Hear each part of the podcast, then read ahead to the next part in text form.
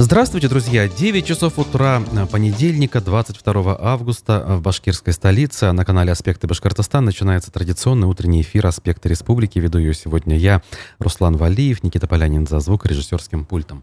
Рад вас э, приветствовать в очередной раз в эфире и э, впервые в нашей э, той же самой студии, но которая начала преображаться и обновляться. Я думаю, что те, кто нас не слушает, а смотрит, могут это видеть и наблюдать, как говорится. Пишите, как говорят, отклики.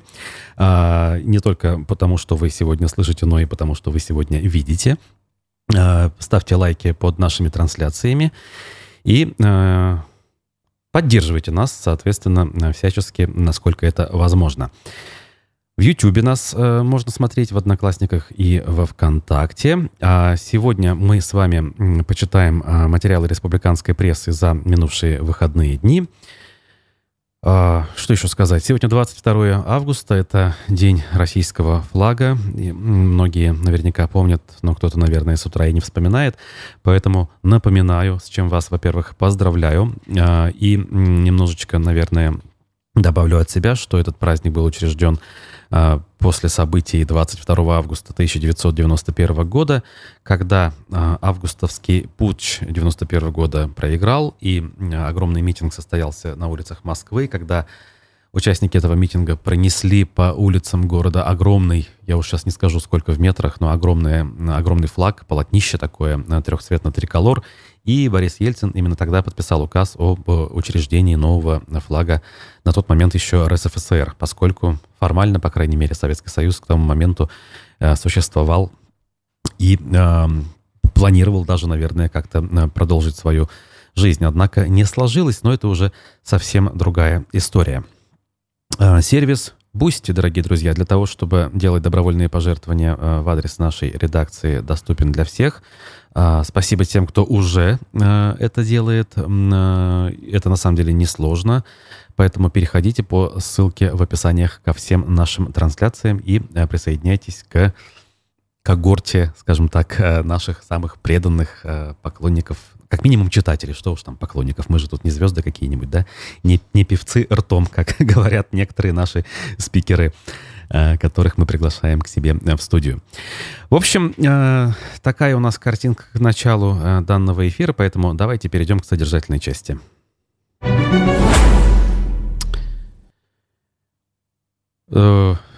В догонку к событиям, трагическим событиям э, прошлой недели с э, убийством э, Лии Махиановой вышла информация, в частности на сайте нашем аспектамедиа.ру. Председатель Совета по правам человека при главе Башкирии Зульфия Гайсина заявила, считаю необходимым заявить о недопустимости самосуда – то есть э, важное, в принципе, заявление сделано. Э, СПЧ таким образом э, внимание обратил на эту историю, но тут надо понимать и осознавать весь контекст того, что Зульфия Гасина написала у себя в социальной сети. Давайте я процитирую. История с нападением на сестру девушки, выступавшей против... Так, я немножечко дезинформировал вас. Речь не про убийство, конечно, боже мой.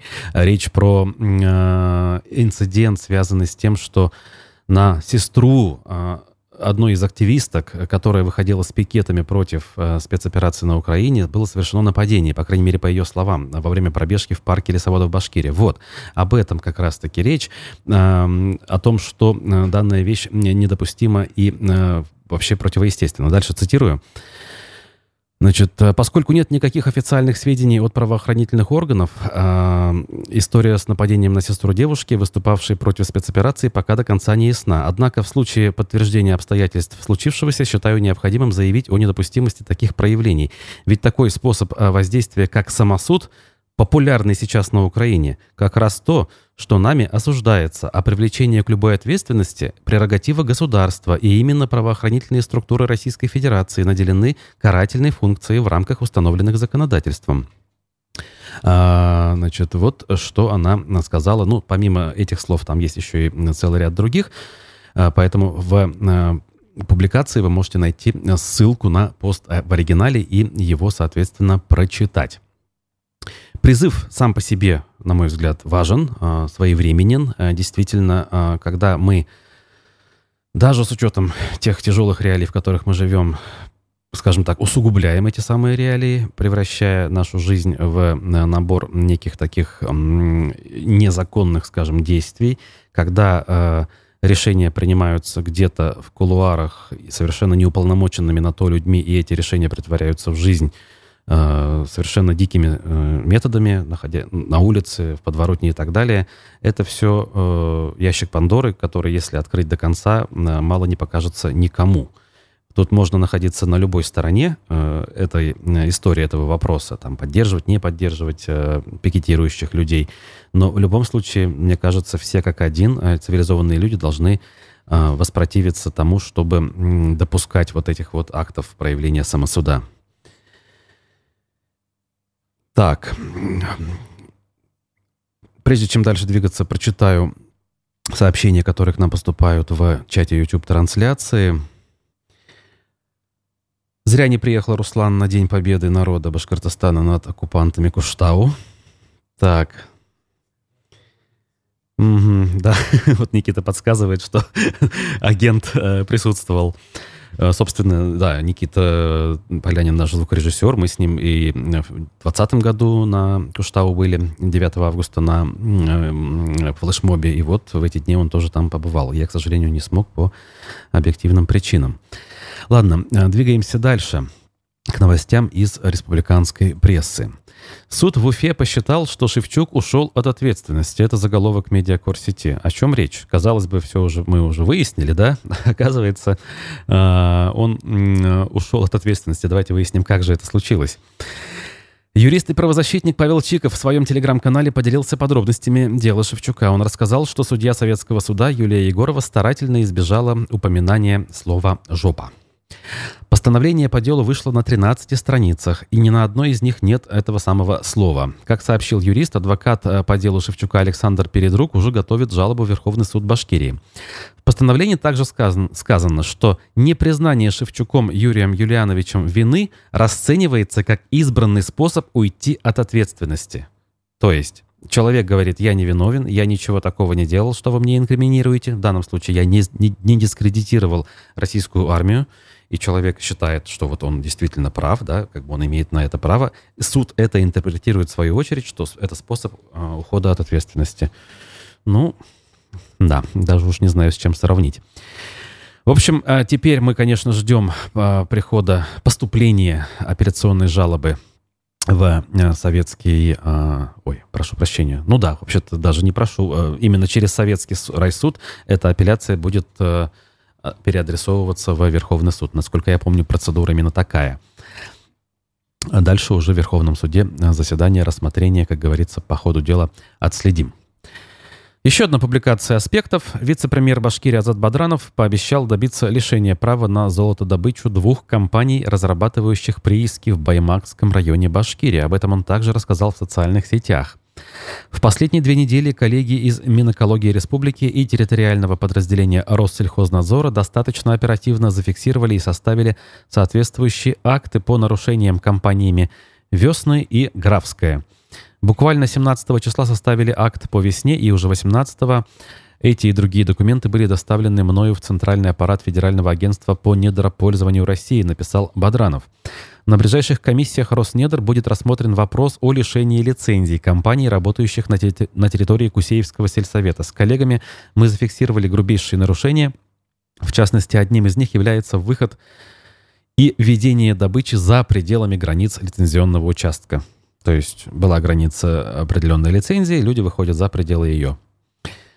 Э, хотя, если вспомнить жалобы местных активистов, жителей даже простых, там жалобы не только по поводу территориальности, да, но и по поводу того, как способов, точнее, да, того, как они это все э, разрабатывают. Но тут, как говорится, э, разница, наверное, небольшая. Главное, чтобы эти вещи сработали. То есть формальные поводы, э, которые приведут к тому, что компаниям не дадут дальше работать, здесь не важны, они вторичны. Э, первично это то, э, что сами по себе эти лицензии могут быть отозваны, и ситуация с экологией может наладиться. Надеемся. Тем временем движение «Ветераны России» обратилось в Генпрокуратуру и в Следственный комитет с просьбой объявить Ростислава Мурзагулова в розыск. Об этом сообщил коммерсант. Значит, и речь о чем? Ильдар Резяпов, известный многим нашим жителям республики уроженец Стерлитамака, многие последние годы живущий за пределами республики и ведущий деятельность вот в рамках этого движения, которое иногда и партией становится. Я уж сейчас не скажу на, на сегодняшний день, каков официальный статус данного скажем, юридического лица. Э, так вот, он э, руководит этим движением и периодически выступает с теми или иными заявлениями, которые э, в таком патриотическом, консервативном русле, как правило, интерпретируют события, происходящие здесь у нас. В данном случае Мурзагулов, который еще, условно, вчера, да, в историческом масштабе, это было совсем недавно, занимался ну, можно сказать, государственной пропагандой, да, был, э, как многие пишут, пиарщиком Радия Хабирова, а ныне э, перешел в совершенно противоположный лагерь, э, лагерь ярых оппозиционеров, людей, жестко критикующих нынешние политические реалии в России прежде всего, на Башкирию, в принципе, особого внимания не обращает, вот. И, конечно, вся прошлая неделя прошла под знаком того, что э, часть, по крайней мере, либер, либеральной общественности, и не только, обсуждали, а что уже такое произошло, что Мурзагулов стал э, лицом одного из э, медиапроектов опального олигарха Михаила Ходорковского. На прошлой неделе первый выпуск вышел, где Мурзагулов с Ульяной Трегубчак разбирали текущую общественно-политическую ситуацию с таким, ну, скажем так, юмористическим налетом. А, и сам выпуск называется, кстати говоря, «Нецензурные новости». Хотя вроде там с точки зрения использования лексики э, все в порядке было. Могу ошибаться, но вроде я ничего такого не заметил. Таким образом, вот, а, есть обращение в официальные структуры, силовые в том числе. Будет ли реакция от них? А, будет ли это как-то дальше транслироваться? Я не знаю, на людей, которые так или иначе были связаны с Мурзаголовым, но на сегодняшний день остались э, в качестве частей э, той системы, что работает и функционирует. Это все интересно и любопытно. Э, статус иностранного агента, в конце концов, будет ли э, присвоен самому Мурзаголову, учитывая, что все формальные признаки на сегодняшний день налицо. Занятие там, публицистикой, журналистикой с политическим подтекстом при наличии финансирования иностранного. Опять же, тут Ходорковский, насколько он в этом смысле является источником иностранного финансирования, все-таки гражданином России же он остается наверняка. Ну, это я уж, наверное, так э, рассуждаю, поскольку, ну, надо же как-то формально к вопросу подойти. Мы же понимаем, что эти статусы присваиваются вовсе не исходя из этих самых э, конкретных признаков, которые должны быть у человека или отсутствовать у этого самого человека или средства массовой информации. Дальше.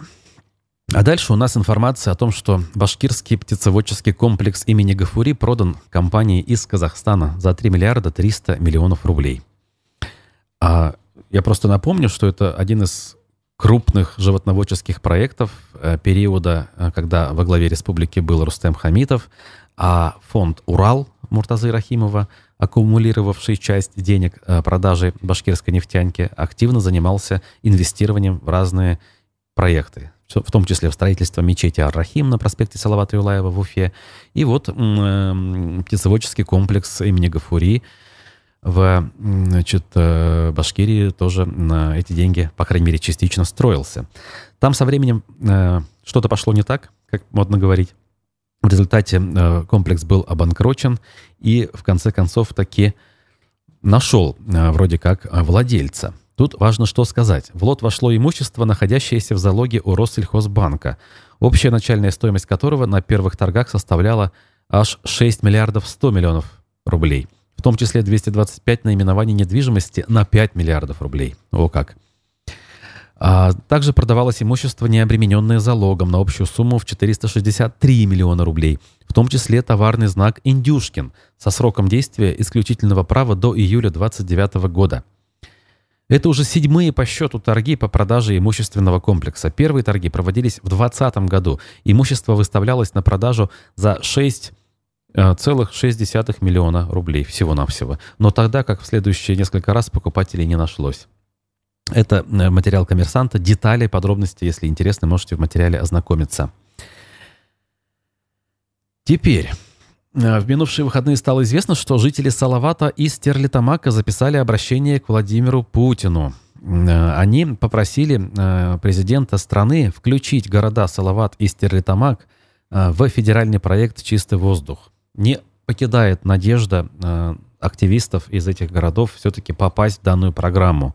Тут важно напомнить, что глава Росприроднадзора Светлана Родионова, будучи в прошлом, получается, в 2021 году весной э, в этих городах, посещая БСК, в частности, говорила, что как бы надо войти данному э, узлу городскому, да, в программу «Чистый воздух», но этого не случилось, к сожалению, несмотря на все старания э, самой Родионовой, по крайней мере, мы знаем, что она э, старалась как минимум э, способствовать этому и стараниям активистов.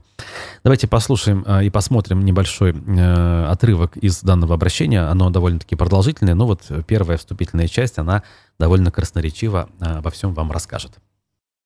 Здравствуйте, Владимир Владимирович.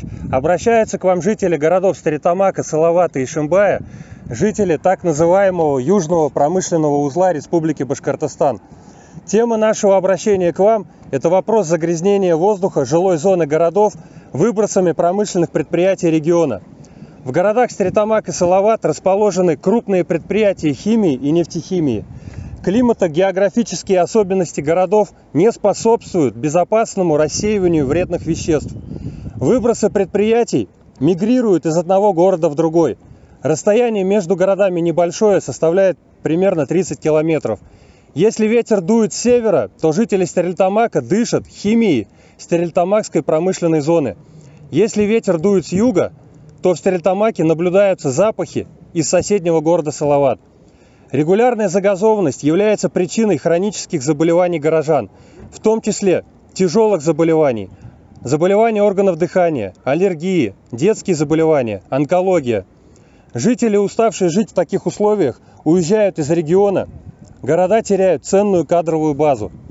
Сегодня мы хотим сообщить о том, что общественностью городов создано коллективное обращение на ваше имя и в адрес Роспотребнадзора, под которым в течение двух недель поставили свои подписи 20 тысяч жителей наших городов. О чем это коллективное обращение? Оно касается федерального проекта «Чистый воздух», Известно, что в стране для населенных пунктов с такой проблемой реализуется комплексная программа «Чистый воздух» или по-другому эксперимент по квотированию выбросов. В апреле 2021 года общественность городов Старитамак, Салавата и Шимбая уже собрала 19 тысяч подписей под другим аналогичным обращением, в котором была просьба включить Старитамак, Салавата и Шимбай в проект «Чистый воздух». Данное обращение было передано главе Росприроднадзора Светлане Геннадьевне Родионовой, и спустя три месяца был заключен меморандум между республикой и Росприроднадзором о включении Салавата и Стеретамака в проект «Чистый воздух». Однако два месяца назад мы узнали, что Стеретамак и Салават не попали в расширенный список данного проекта. Причина, по которой мы не попадаем в проект, это индекс загрязнения атмосферы – Данный индекс формируется Росгидрометом на основании пятилетних наблюдений станциями мониторинга вредных веществ. В городах Стритамак и Салават индекс сформирован как низкий, а города-участники проекта должны иметь индекс высокий либо повышенный. То есть по расчетным данным, по определенным методикам мы не можем стать участниками данного проекта. Однако, что удалось выяснить из открытых источников – Станции мониторинга Росгидромета анализируют в наших городах порядка 25 веществ. Промышленная зона же выбрасывает 300 различных токсических веществ в воздух. Многие опасные вещества Росгидрометом не брались в расчет при формировании индекса загрязнения атмосферы. Например, вещество первого класса опасности винилхлорид, которое генерирует э, стритоматское предприятие «Каустик». Мы считаем, что индекс загрязнения атмосферы – основанный на анализе лишь 10% от общего количества веществ, не может являться объективным. По нашему мнению, в расчет должны браться минимум 50-70 веществ. Приведу еще несколько значимых фактов. В городе Ишимбай, где вы когда-то э, были на соревнованиях и в одном интервью упомянули, что запомнили запах, стоящий в этом городе, станция Росгидромета не функционирует уже 7 лет – Получается, по данным этих станций, воздух там кристально чист. и, следовательно, индекс загрязнения воздуха там вообще нулевой. Вторая цифра – это валовая годовая масса выбрасываемых промышленными зонами Салават и Стрельтамак веществ. Она составляет 150 тысяч тонн. У одного из городов-участников проекта, у города Челябинска, общая масса выбрасываемых веществ 120 тысяч тонн, то есть меньше, чем в Стрельтамаке и Салавате. В то время как в Челябинске, как мы понимаем, и площадь города больше, и количество жителей больше. Но объем веществ, который приходится на каждого жителя или на каждый квадратный метр жилой площади, там меньше. Тем не менее, этот город вполне заслуженно участвует в данном проекте. Владимир Владимирович, сейчас в правительстве Российской Федерации рассматривается вопрос, что делать с такими городами, как наши, где приборы показывают хорошие значения – но жители регулярно задыхаются, массово жалуются, где статистика заболеваемости удручающая. Мы настоятельно, мы убедительно просим приравнять наши города к полноценным участникам данного федерального проекта, который, по нашему мнению, в ближайшем будущем снимет этот острый вопрос и позволит нам полноценно жить на нашей родной земле. Ну что ж, эм, это был фрагмент э, видеообращения активистов э, Салавата, Стрелитамака и Шимбая для того, чтобы э, их города все-таки включили в программу чистый воздух. Дело в том, что до сих пор они пытались это сделать, но вот в июле, буквально совсем недавно, был новый список опубликован, и ни один из городов не вошел туда, соответственно. Тут, конечно, есть теории разные, в том числе конспирологические, но некоторые из них э, прям такие, в общем, похоже, что не совсем бессмысленны, что ли.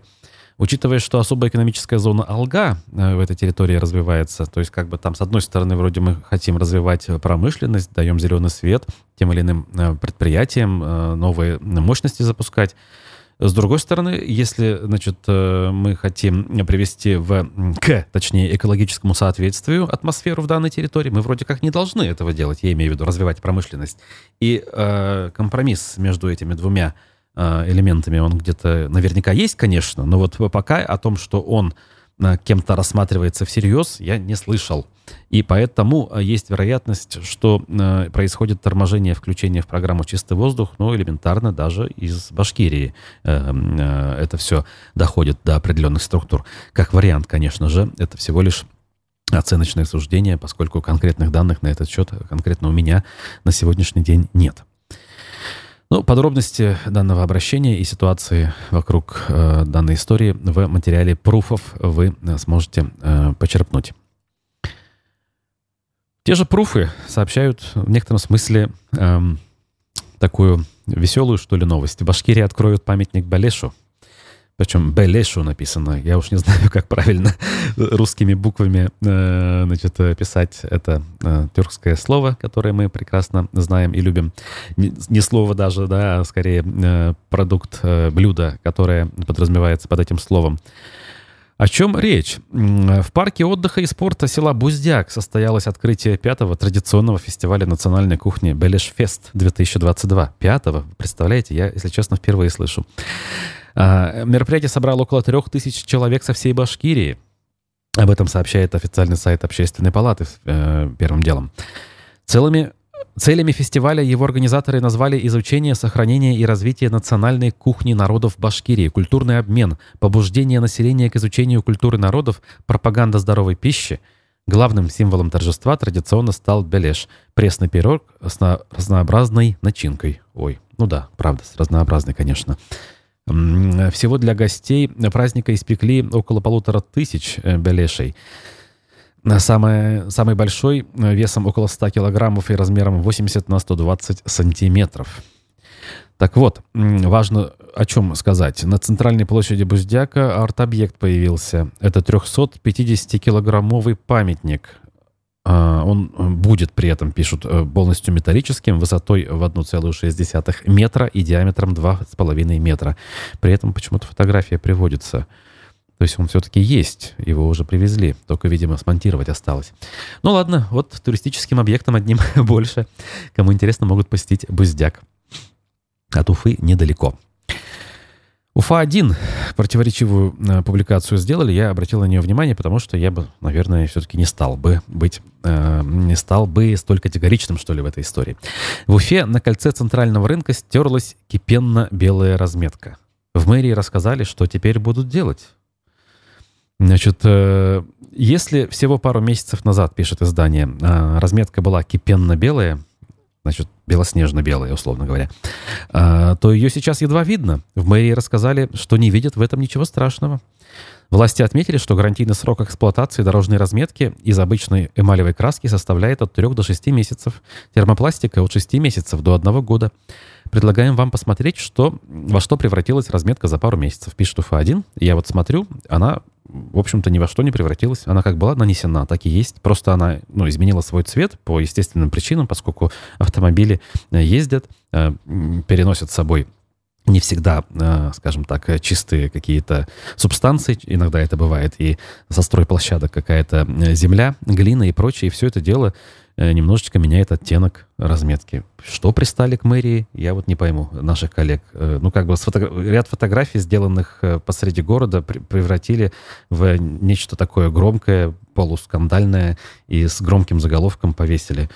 Ну, вот при всем уважении, да, коллеги иногда очень качественные расследования делают, но иногда, видимо, вот совсем не о чем рассказать, приходится э, высасывать из пальца то, чего нет и раздувать из мухи слона. Ну, честное слово. И э, при том, что я ни разу как бы не оправдываю там тех же чиновников мэрии, которые отчитываются, что у нас везде разметка есть, а в то же время ее э, везде найти невозможно. То есть есть места, где ее нет. Но в данном конкретном случае все-таки за уши притянутая история. Вот. А, значит... Э, кстати, вот тот же Михаил э, пишет мысль, э, я ее, наверное, все-таки озвучу. Странно идет э, СВО, Подходит пандемия, омикрона, а в Стелетамаке, Буздяке, Уфе идут праздничные увеселительные увеселения, велопрогулки. Ну, пока официально эм, режим повышенной готовности не введен заново, масочный режим не активирован, поэтому формально все это имеет право на жизнь. Ну, как бы такое, да. Как бы, я так понимаю, на сей раз есть установка, даже если с пандемией ситуация будет повторяться, как это было, скажем, на рубеже там, 20-21 годов, таких жестких мер, как тогда, никто вводить не будет, э, учитывая политические обстоятельства э, прежде всего. Так. Э, здравствуйте, пишет нам Ильяс. Включите, пожалуйста, возможность комментировать под вашими постами ВКонтакте. Вы имеете в виду посты на, издания «Аспекты» или там личные посты Руслана Валиева, ну, насколько я знаю, никто этих самых комментариев там и не отключал. То есть такая возможность должна быть, и она была всегда. Я прямо сейчас проверю. Тем более, что я сам всегда призываю вас комментировать. Эм, это можно делать везде, даже в Телеграм-канале. Смотрите, вот... Ага, секундочку. Любопытно. Да, да, Почему-то функция комментариев отсутствует ВКонтакте. Все, спасибо за замечание. Эм, скорее всего, в определенный момент времени, да, это было отключено, а теперь э, пришло время вернуть. Обратили внимание, это очень хорошо. Вот почаще таких вот э, замечаний, э, значит, если будете делать, то мы, я думаю, что как раз-таки будем стремиться к совершенству более быстрыми темпами, скажем так. Двигаемся дальше. Опять же, видимо, в, условиях дефицита каких-то значимых новостей в минувшие выходные многие республиканские коллеги написали, что в Уфе, точнее над Уфой, несколько часов кружил самолет правительства России. Казалось бы, что-то такого. Кто-то э, заметил, что э, в приложении Flight Radar как раз-таки отображается некий борт, который кружит вокруг аэропорта, и дальше он, значит, э, возвращается э, в сторону Москвы. Что написали журналисты? Э, из записи э, полета на сервисе Flight Radar 24 следует, что э, самолет Ил-96 с бортовым номером 96018 вылетел из московского аэропорта Внуково в 11.08, а в 13.20 он подлетел к Уфе со стороны Чекмагуша и стал снижаться. После этого судно снизилось до высоты 2000 метров, повернуло на юг и подошло к аэропорту Уфы. После этого судно сделало несколько кругов и полетело обратно в Москву, где совершило посадку. Для уточнения информации Уфа-1 обратились аж в аэропорт Уфы. Нештатных ситуаций и запросов разрешения на посадку не было, сообщили представители воздушной гавани. А вообще, внимательные, скажем, а, авиалюбители или там пользователи Flight Radar 24 не дадут мне соврать. Дело в том, что подобные полеты э, самолетов правительственного авиаотряда, так называемого президентского пула, они очень часто происходят вот по этому направлению и вот именно в таком ключе. Э, самолеты прилетают к Уфе, э, совершают какие-то странные круги в районе аэропорта, снижаются, поднимаются, иногда даже совершают посадку, но тут же взлетают и возвращаются обратно. И насколько я знаю, правда, это не, не из официальных источников, речь идет о э, некой тренировке отдельно взятых пилотов, летчиков, отработки некоторых элементов и прочее, прочее. Удобно просто вот по расстоянию, по времени, по свойствам взлетной полосы Уфимского аэропорта, а сейчас эксплуатируется, я напомню, э, новая так называемая полоса, которая была построена в начале 80-х под Буран, а недавно она прошла реконструкцию к саммитам ШОС и БРИКС, то есть все, все условия как бы идеальны в этом смысле. Вот и все, и ничего странного в этом нет. И вообще, в принципе, новости в этом событии нет, но видите, в условиях дефицита и коллеги эту тему подхватили, и я подхватил на понедельничный наш с вами утренний эфир. А, тем временем, все-таки и другие же новости у нас остаются. Ну, тоже уже такие, знаете, из разряда а, там, области общезнаний, что ли. Хотя а, история с некими вандалами в Салавате и криком души руководителя, это все-таки, наверное, что-то важное. Значит, в Башкирии вандалы продолжают разрушать, красть и ломать все, что видят вокруг себя, пишет нам телеканал ЮТВ. На этот раз досталось селу Малаяс. То есть это не Салават город, а Салаватский район, надо э, быть точным. По словам главы Салаватского района Марса Кашапова, неизвестные сорвали буквы с памятника воину-освободителю. Точнее, победителю. Надпись восстановили уже в четвертый раз. Марс Кашапов а, Следующее пишет. Мы и в пятый, и в десятый раз их установим. Знаю, это рука, э, дело рук детей и подростков. Проблему-то ведь нужно как-то решать. Обращаюсь к вам, уважаемые родители, учителя, общественность. Если видите, что ребенок ведет себя неподобающе, сделайте замечание. Не поленитесь и не стесняйтесь. Кто, если не мы, будем учить юное поколение нормам морали и дозволенности? Чиновник призвал родителей и учителей объяснить детям, как нужно относиться к памятникам и другим мемориалам. Кроме того, в Малаязе украли скамейки с детской площадки, выкинули баки для мусора из парка в реку. Удалось ли найти вандалов, пока не сообщается. Ну, прям душа болит действительно за главу администрации Салаватского района. Ну, смешного мало, если честно, как бы, да, поведение так себе у тех, кто это делает, причем целенаправленно, причем э, получается, что ну, скажем так, рук эти люди не опускают э, и издевательски продолжают делать то же самое, несмотря на то, что после их действий э, мемориал восстанавливается. Наверняка там все очень поверхностно, и там нет в глубине души никаких таких вещей, которые сейчас любят э, вменять, скажем так, подобным хулиганам. Сейчас же у нас что вменяют? Там реабилитацию нацизма ни много ни мало и прочие-прочие тяжелые вещи. Скорее всего, речь идет о невежестве, э, хулиганских побуждениях элементарной глупости, может быть, даже тупости, э, что требует, конечно, правовой оценки и прочего. О том, что кто-то это уже расценил как нечто вроде реабилитации нацизма, конечно, не слышно, но у нас практика по стране примерно такая, поэтому и здесь подобное может произойти. Выгоднее, видимо, четыре раза буквы восстанавливать вместо одной установки видеонаблюдения с инфракрасной подсветкой, пишет нам Искандер Махмудов. Абсолютно согласен. Когда я вчера эту новость читал, тоже подумал, ну, господи, ну поставьте вы камеру наблюдения. Но речь вроде идет про районный центр. Есть, скорее всего, и электричество, и интернет есть, и все на свете. Как бы, и в принципе, раз это мемориал, какое-то, видимо, общественное пространство, там, сквер, парк или что-то такое, камера наблюдения там, в принципе, не мешает. Не только с точки зрения сохранения целостности мемориала, но и, в принципе, с точки зрения безопасности отдыхающих. Тем более, раз имеются такие э, нездоровые элементы в обществе, которые ведут себя последовательно плохо. Вот, надеюсь, подсказка пригодится, как говорится, и воспользуются ею. ЮТВ продолжает. Ради Хабиров призвал перенимать опыт Узбекистана в шкурных делах. О чем речь? А, подумаете вы, спросите, о каких шкурных интересах? А, значит, тут пишут наши коллеги. На самом деле, тут в прямом а, смысле это слово употребляется, а не в переносном, как кому-то могло показаться. Ради Хабиров в ходе своего визита в Узбекистан посетил фабрику по переработке шкур и изготовлению кожаных изделий. По словам главы Башкирии, ее товары э, пользуются большим спросом на иностранных рынках. Республика должна перенять этот опыт, э, написал Хабиров в соцсетях. Развитие обрабатывающих производств для нашей республики – хорошая точка роста. Башкортостан в лидерах по сырьевым составляющим в сфере АПК, производству зерна, молока и так далее, но переработка пока развивается недостаточно.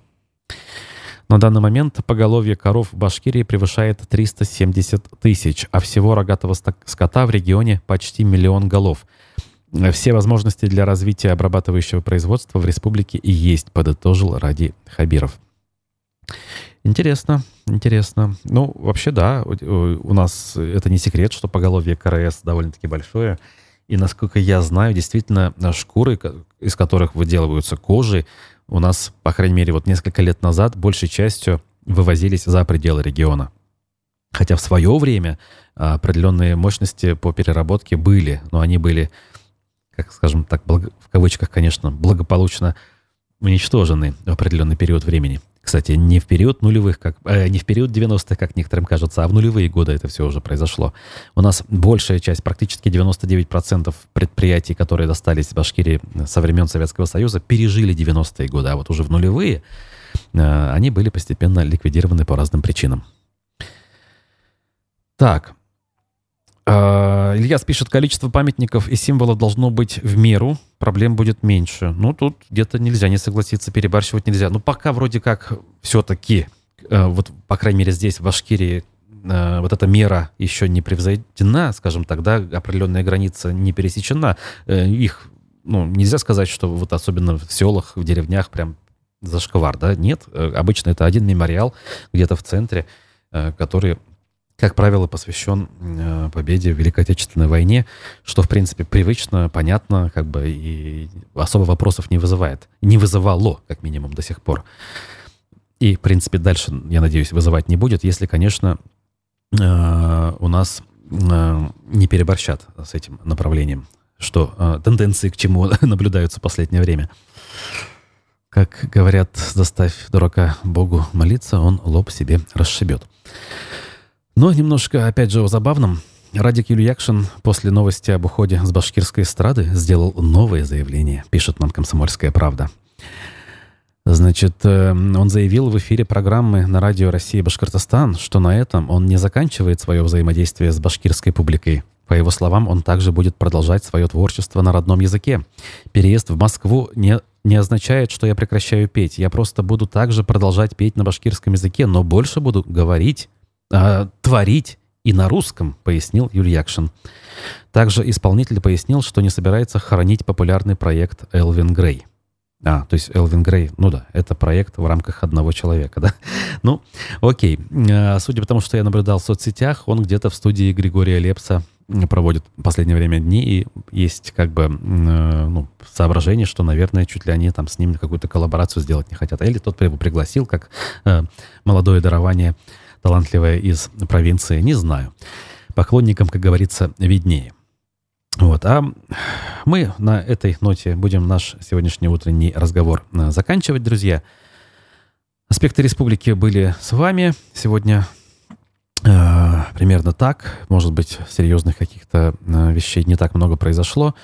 Но Отмечу, что все-таки действительно выходные э, активисты собирались э, на э, Куштау, отмечали годовщину. Да, это была альтернативная встреча. Недели ранее произошла первая. Ну, окей, что ж, каждому, как говорится, свое. Пусть люди вспоминают, отмечают, делают выводы, не забывают события тех дней. А мы с вами, как говорится, давайте за этим следить внимательным образом, делать выводы, осмысливать, рефлексировать, как сейчас принято говорить. И э, для этого мы как раз-таки будем продолжать свою работу и стараться делать ее более насыщенной и более качественной. А, меня зовут Руслан Валиев, Никита Полянин был за звукорежиссерским пультом. За текущими новостями следите в телеграм-канале на сайте аспектымедиа.ру. Хорошего дня, берегите себя, увидимся, пока.